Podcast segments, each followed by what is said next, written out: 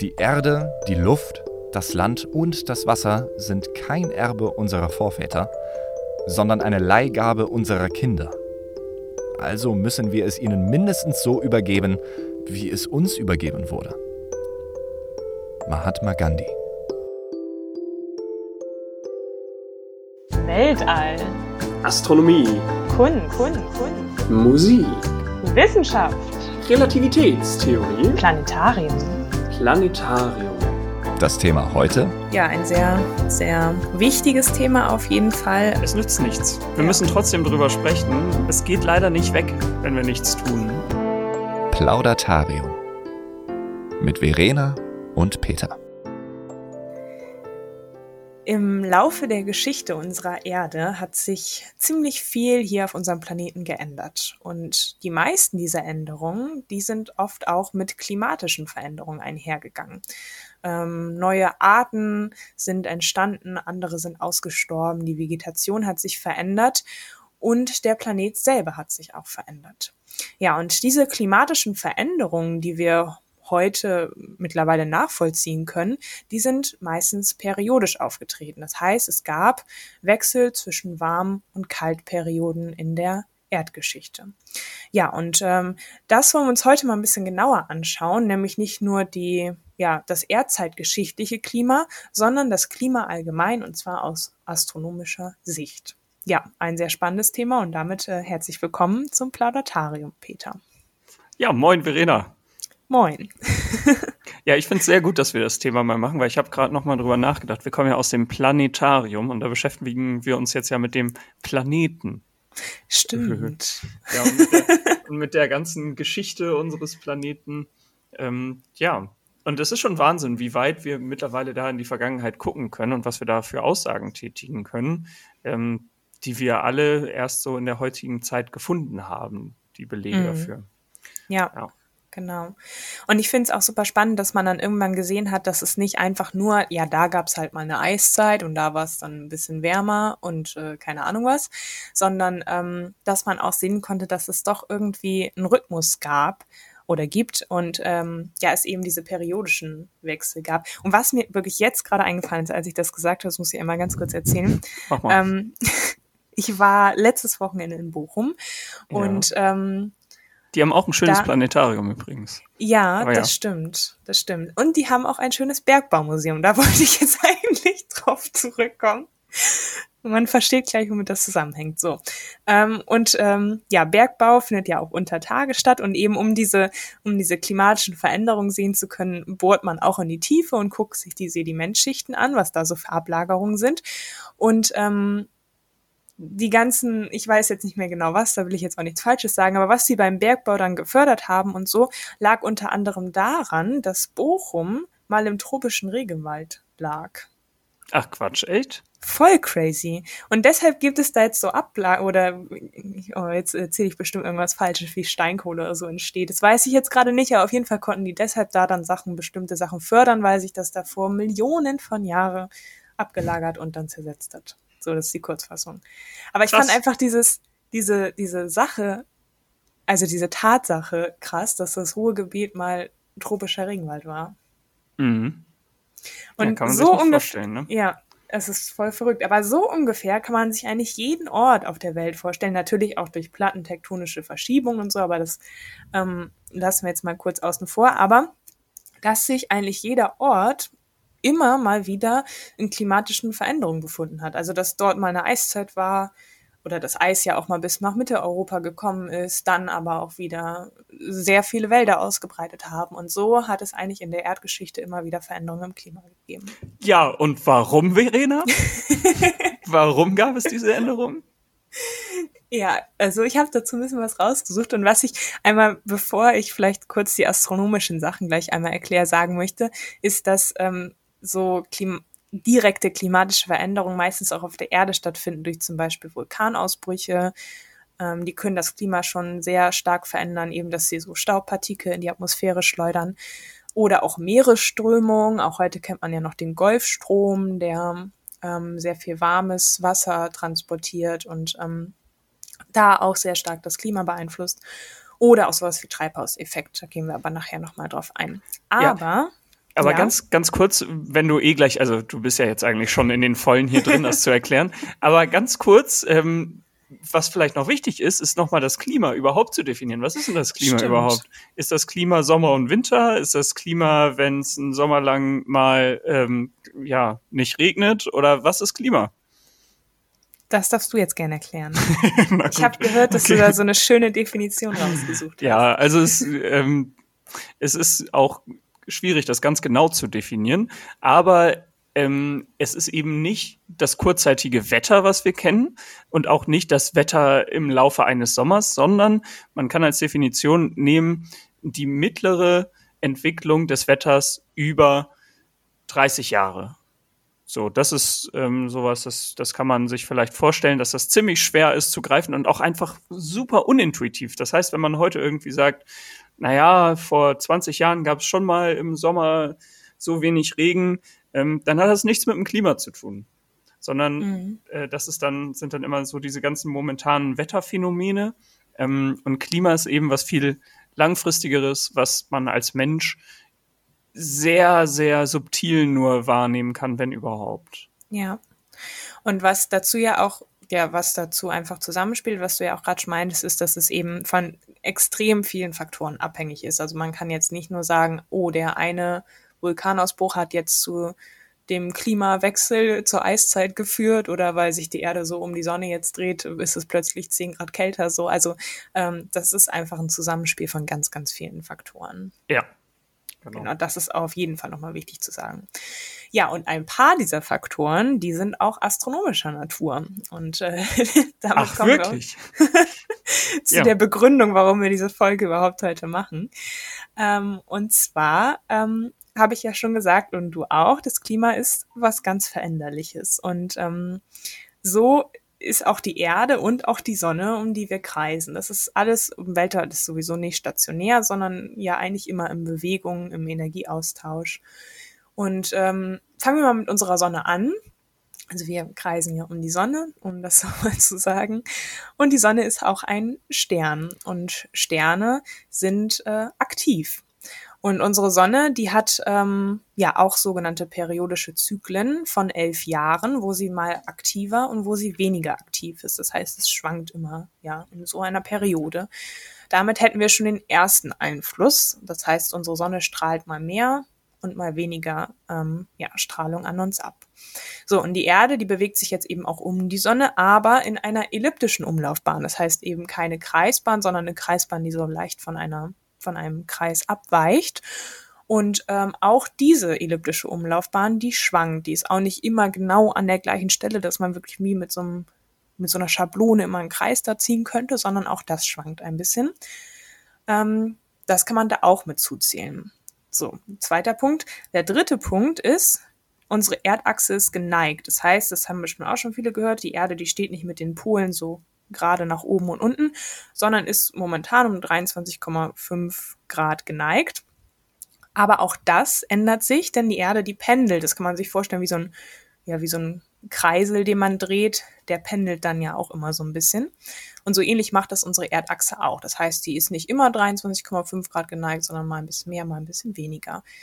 Das sind alles Jahrtausende von Jahren, also Zyklen, über die wir hier jetzt gerade sprechen. Das passiert nicht innerhalb von zehn Jahren, sondern über Jahrtausenden von Jahren. Ja, aber dadurch, dass sich zum Beispiel die Erdachse auch immer ein bisschen verändert, wird natürlich auch die Sonnenausstrahlung auf, ja, die Sonnenstrahlung auf die Erde auch immer ein bisschen unterschiedlich, was auch wieder einen leichten Einfluss auf das Klima haben kann.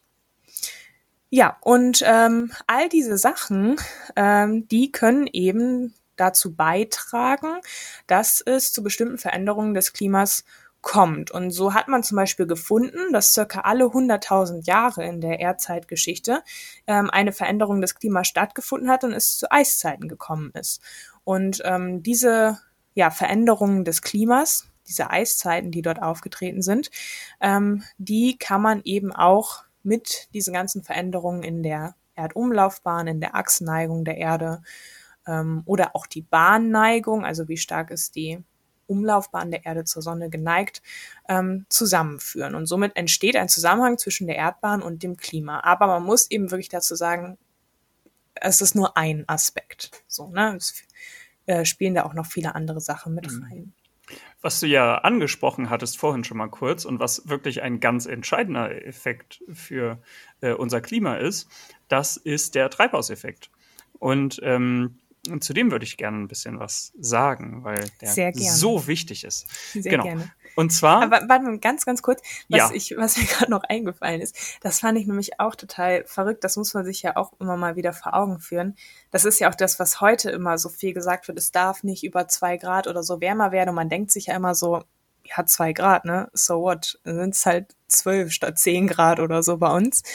Aber das hat ja wieder vielleicht wettertechnisch nicht so große Auswirkungen, aber klimatisch hat das riesige Auswirkungen. Und zwar ähm, Beispiel vor ungefähr 60.000, also 60.000 vor Christus gab es noch mal eine Eiszeit und ähm, da war es durchschnittlich fünf Grad kälter als jetzt, was ja ja schon ein bisschen mehr ist, aber ich fand, als ich das gelesen habe, gar nicht so viel. Und da war einfach Eis bis Mitteleuropa. Nur, hm. nur in Anführungszeichen, weil es durchschnittlich 5 Grad kälter war. Das fand ja, ich. Ja, aber das ist, das ist eigentlich ganz gut, weil wenn ich jetzt über den Treibhauseffekt spreche, dann kann man das, glaube ich, ein bisschen besser einordnen noch.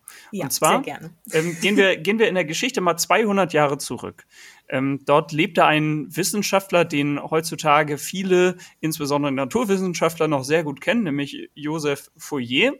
Ähm, und den kennen viele durch ja, Fourier-Reihen, Fourier-Analysen. Das ist so ein ja, der war Mathematiker und das hat sich bis heute gehalten, sein Name. Aber der hat eben auch den Treibhauseffekt entdeckt. Was der gemacht hat, ist folgendes. Der hat sich angeguckt, wie doll strahlt die Sonne auf die Erde. Das heißt, wie viel Strahlung kriegt die Erde ab. Und dann kann er berechnen, wenn er weiß, wie groß die Erde ist, ähm, wie viel Wärme, also oder wie viel Energie die Erde wieder abgeben müsste und kann dadurch dann die Temperatur der Erde bestimmen die durchschnittliche Temperatur. Das ist gar nicht so kompliziert tatsächlich. Ähm, und er ist darauf gekommen, dass es auf der Erde eine durchschnittliche Temperatur geben müsste von minus 14 Grad Celsius. Das wäre ganz schön frisch. Das wäre wirklich frisch. Tja, und da hat er dann angefangen zu grübeln. Das passt nämlich nicht mit dem, was man eigentlich misst auf der Erde. Man misst auf der Erde eine durchschnittliche Temperatur von 18 Grad Celsius. Ja, ja. das heißt, irgendworan äh, ja, muss es liegen, dass es da so den großen Unterschied gibt. Genau. Und er hat schon direkt ähm, ja, überlegt, was es sein könnte und hat direkt überlegt, es könnte eben gut sein, dass die Atmosphäre eine, ja, eine wärmende Wirkung hat.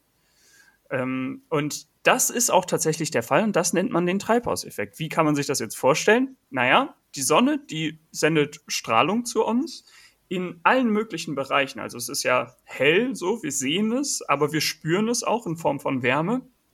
Aber, und das ist eigentlich nochmal was anderes als die Wärme, wir merken es auch im Sinne der UV-Strahlung. Das kennen wir ja auch alle, wenn wir dann mal einen Sonnenbrand kriegen. Das hat erstmal nichts direkt mit Wärmestrahlung zu tun. Das ist, finde ich auch nochmal witzig, dass das so eigentlich mhm. was ganz anderes ist. Aber ähm, genau, wir merken, wir haben also dieses breite Spektrum. Wir sehen es, also es ist sichtbares Licht, wir spüren es in Form von Wärme und UV-Strahlung. Und ähm, das ist eben auf gewisse Art verteilt, ähm, wie stark das jeweils auf uns strahlt. Und jetzt ist es aber so, das, was wir wieder abgeben, wenn wir die Strahlung aufgenommen haben, das ist ganz viel Wärme. Also Wärmestrahlung geben wir immer wieder ab. Also jeder Körper ähm, gibt Wärmestrahlung an die Umgebung ab. Ähm, und wer schon mal so eine Wärmebildkamera gesehen hat, der sieht richtig, ne, dass, dass diese Wärme auch wirklich detektierbar ist. Das ist Infrarotstrahlung. Das ist nur ein ganz kleiner Teil von dem, was von der Sonne kommt. Und wenn das wieder nach oben abgegeben wird, also Richtung Weltall, ja, dann kommt unsere Atmosphäre und sagt, nee, nee, nee, wir geben dich nicht direkt ab, sondern wir schmeißen dich wieder zurück Richtung Erde. Das heißt, diese Wärmestrahlung, die wird dann reflektiert wieder unter der Atmosphäre oder in der Atmosphäre. Ähm, und so bleibt die Wärme gewissermaßen gefangen. Und das ist auch gut so, weil dadurch ist überhaupt das Leben bei uns nur möglich, weil wir unter dieser wärmenden Decke, ja wie so eine Bettdecke eigentlich sind, ähm, die unsere Atmosphäre heißt. Ja, und das ist eben dann dieser Treibhauseffekt, der uns das Leben hier auf der Erde überhaupt nur ermöglicht, ähm, der aber gleichzeitig jetzt auch sehr entscheidend ist für den aktuellen Klimawandel. Ja, und interessanterweise, und da kommen wir jetzt wieder in, den, in das Astronomische hierbei ähm, kann man diesen Treibhauseffekt auch nicht nur bei uns auf der Erde sehen, sondern eben auch auf anderen Planeten, insbesondere auf, unser, auf unserer Schwester, auf unserem Schwesterplaneten, auf der Venus. Ähm, da ist es nämlich so, die Atmosphäre besteht zum größten Teil aus Kohlendioxid, also aus CO2. Ähm, und es ist einfach Wahnsinn, was das für Auswirkungen hat auf den Planeten. Die Venus, obwohl bei der, also obwohl die viel weiter weg von der Sonne ist als der Merkur, also doppelt so weit ungefähr, ähm, dadurch kriegt sie eigentlich nur ein Viertel von der Energie von der Sonne, ähm, weil das sozusagen auch noch quadratisch abnimmt. Also sie kriegt nur ein Viertel der Energie ab wie auf dem Merkur und trotzdem ist es dort im Schnitt wärmer als auf dem Merkur, der eben keine Atmosphäre besitzt. Das ist immer genau so eine Frage, die ich an die Kinder im Plantarium stelle, warum das denn so sein kann. Tja, das, das ist ja richtig asozial. Wie sollen die das denn wissen, die Kinder? Nein, ich dachte immer, am Anfang dachte ich auch immer so, ach, versuchst du es mal, ne? Vielleicht, vielleicht verstehen die das. Und ich zeige da dann natürlich auch Bilder zu. Also meinst Und du wirklich? Doch, Ja. witzigerweise, und ich glaube, das liegt wirklich daran, weil in den letzten Jahren ja auch jetzt vor allem in der Schule äh, Klima und die Klimakrise und Treibhauseffekt und CO2 und so doch ja sehr viel und auf jeden Fall vermehrt behandelt wird. Aber jedes Mal habe ich mindestens ein Kind, was mir das erklären kann. Das ist Ach, total Quatsch. verrückt. Doch, also ich habe davor natürlich schon die Erde behandelt und die Erde hat eine Atmosphäre und noch andere Planeten haben eine Atmosphäre. Und manchmal gebe ich dann den Tipp und sage, guckt euch mal den Merkur an und guckt euch mal die Venus an. Der Merkur, äh, die Venus, die hat was, was der Merkur nicht hat, nämlich eine Atmosphäre. Das hat der Merkur nicht. Und also es muss ein gewisses Alter haben, ne? Also vierte Klasse aufwärts, aber dann mindestens einmal können die das sagen. Das ist total verrückt. Das hätte ich auch nicht gedacht, aber das wissen die Kinder irgendwie heute. Okay. Ich hätte das in dem Alter Hm. nicht beantworten können, kann ich schon mal sagen. Nee, und also es ist auch ja wirklich sehr vereinfacht, muss man, muss man ja, dazu auch also sagen. die können Weil- dann nur sagen, oh, die hat eine Atmosphäre. Gibt es da auch sowas wie dieses Treibhauseffekt? Also ich glaube, im Endeffekt richtig erklären könnten sie es dann nicht, was Ja. damit gemeint ist, aber sie können diese Begriffe da in den Zusammenhang bringen und ähm, sagen, dann heizt sie sich auf und wird einfach immer heißer. So.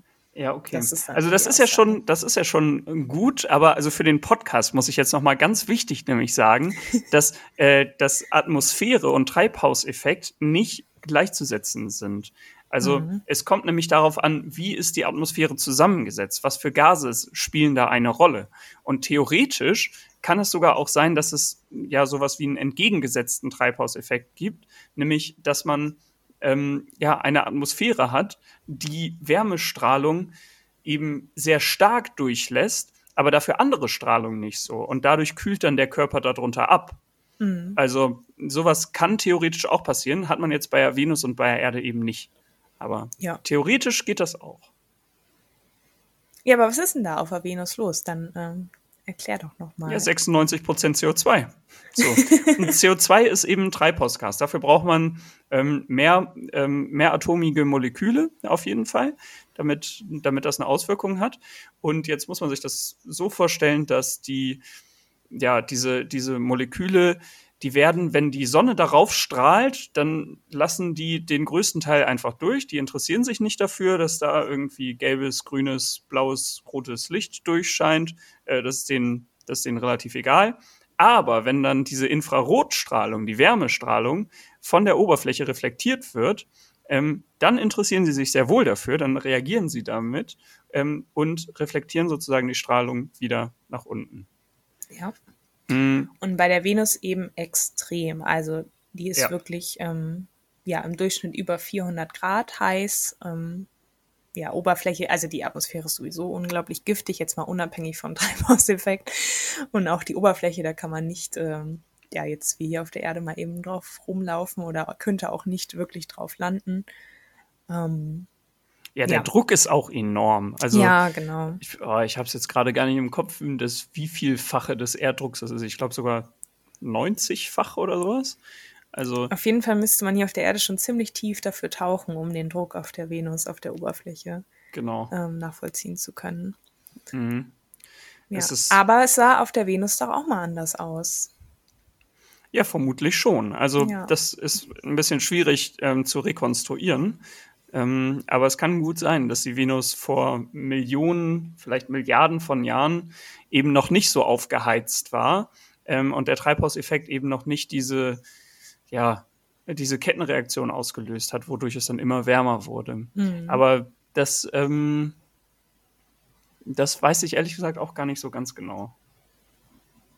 Ja, so ganz genau weiß ich es auch nicht, aber ich weiß auf jeden Fall, dass es stärker geworden ist. Und lassen wir es einfach so stehen, so wie Mhm. es jetzt ist. ja, und wer weiß, äh, vielleicht äh, sieht die Erde ja irgendwann so aus wie die Venus. Ja, hoffentlich nicht. also das wäre schon echt, das, das will niemand. Nee, das wäre das wär schon ziemlich krass.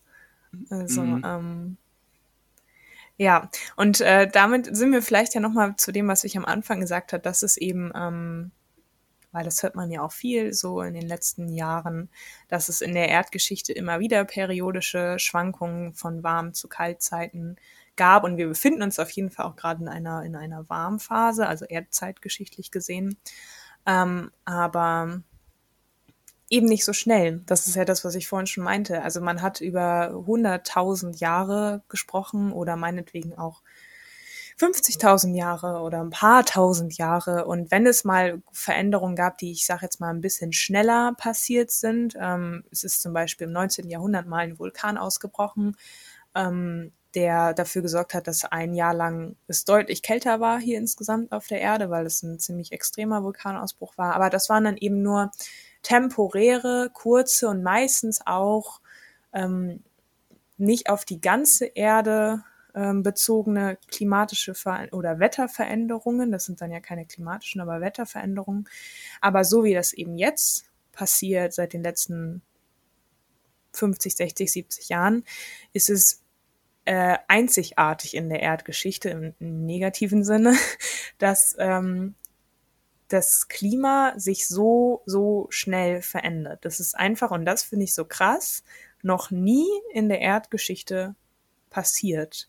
Und die Mhm. Erdgeschichte ist krass lang. Also, Ja, ne, ja. das ist äh, nicht mal eben so gesagt. Ja, und das ist das- halt das Heftige. Und da spielt eben dieser Treibhauseffekt eine ganz entscheidende Rolle. Ähm, und zwar ja, pendelt sich so, so ein System wie die Erde irgendwie ein. Ne? Also ich hatte übrigens vorhin die Temperatur ein bisschen falsch genannt. Die Durchschnittstemperatur ist 14 Grad auf der Erde und die erwartete Durchschnittstemperatur ohne Treibhauseffekt ist minus 18 Grad. Also die hatte ich eben verdreht. Mm, Aber ja, heutzutage ist es eben so, dass ähm, wir dieses Gleichgewicht einfach total auseinanderbringen, indem wir mehr ähm, Treibhausgase in die Atmosphäre bringen. Und ein ja ganz großes Ding dabei ist eben CO2. Dadurch bringen wir etwas, was eigentlich verschlossen ist im Erdkreislauf, auf einmal in diesen Kreislauf hinein. Und die Erde muss sich darauf an, daran anpassen und wird sich darauf auch dran anpassen. Die Frage ist nur, können wir Menschen ähm, damit umgehen und kann das Leben damit umgehen? Also Ja. irgendwas Leben wird bestimmt damit umgehen können, aber vieles Leben kann da wahrscheinlich nicht gut mit umgehen. Ähm, Mhm. Wir werden nämlich ähm, dann eine Erhöhung der Durchschnittstemperatur haben und da kommt es dann eben darauf an, diese 1,5 Grad oder 2 Grad, die dann genannt werden, dass die nicht überschritten werden, ähm, weil das unfassbare Veränderungen auf der Erde haben würde. Du hast ja vorhin schon Ja. erzählt, was es früher für Auswirkungen hatte.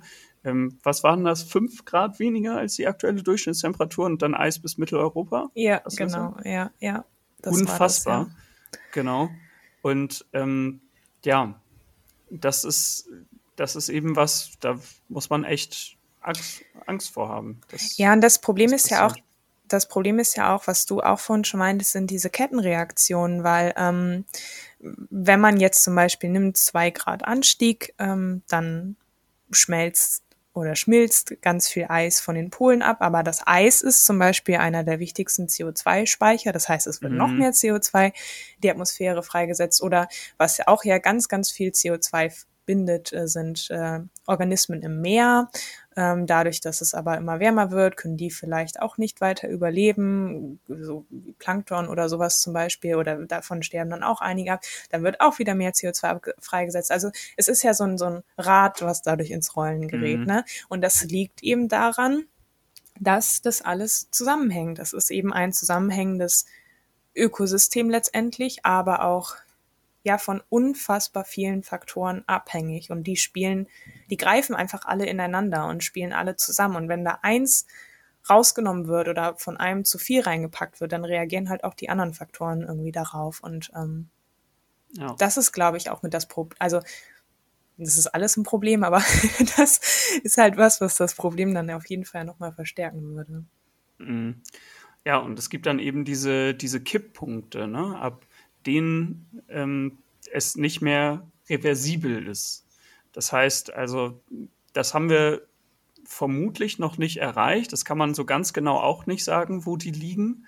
Aber ähm, ja, wenn man die überschritten hat, dann kann man nicht mehr sagen, okay, dann nehmen wir jetzt mit unseren neuen technischen Möglichkeiten das CO2 wieder raus aus der Atmosphäre und äh, speichern das wieder, sondern dann hat sich die Erde eben schon darauf eingestellt, ähm, dass der neue Normalzustand für sie ein bisschen anders ist, dass die Meere höher liegen, dass, ähm, ja, dass es gleichzeitig mehr Dürre gibt und dass so viel weniger Leben überleben kann auf dem Planeten hier.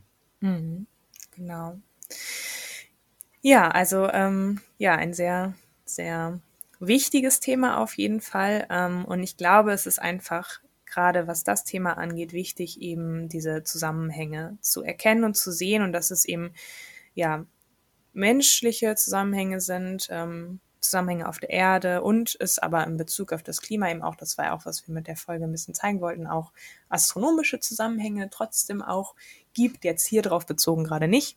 Also die äh, Sonne hat gerade nichts damit zu tun, dass es hier wärmer wird. Die strahlt gerade nicht so doll, dass es irgendwie der Grund ist oder so.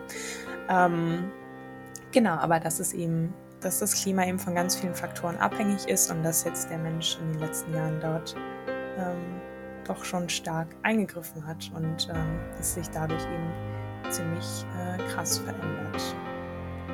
Ja. Genau. Es ist leider kein schönes Ende zu dieser Folge, aber ähm, es nützt nichts. Wir ja. müssen trotzdem drüber sprechen. Ähm, es geht leider nicht weg, wenn wir, wenn wir nichts tun. Und äh, zumindest mal ein bisschen drüber aufzuklären, das, das wollten wir mit dieser Folge auch ein bisschen machen wie das eigentlich alles auf der Erde so zusammenhängt. Ich hoffe, das hat funktioniert und ja, dann wenden wir uns nächstes Mal wieder einem Thema zu, was wirklich, was vielleicht ein bisschen äh, leichter zu verdauen ist. Vielleicht auch nicht, mal gucken. ich wollte gerade sehen, wir gucken einfach mal. Ihr dürft uns natürlich auch weiterhin gerne auf Instagram oder über unsere E-Mail äh, Themenvorschläge geben oder Feedback äh, jederzeit gerne. Und ja, damit freuen wir uns auf die nächste Folge. Genießt trotzdem jetzt hoffentlich die Sonne und den Sommer. Und äh, ja. Das ist ja, das ist ja nur Wetter. Genau, das ist ja nur Wetter. okay, bis dahin. Jo.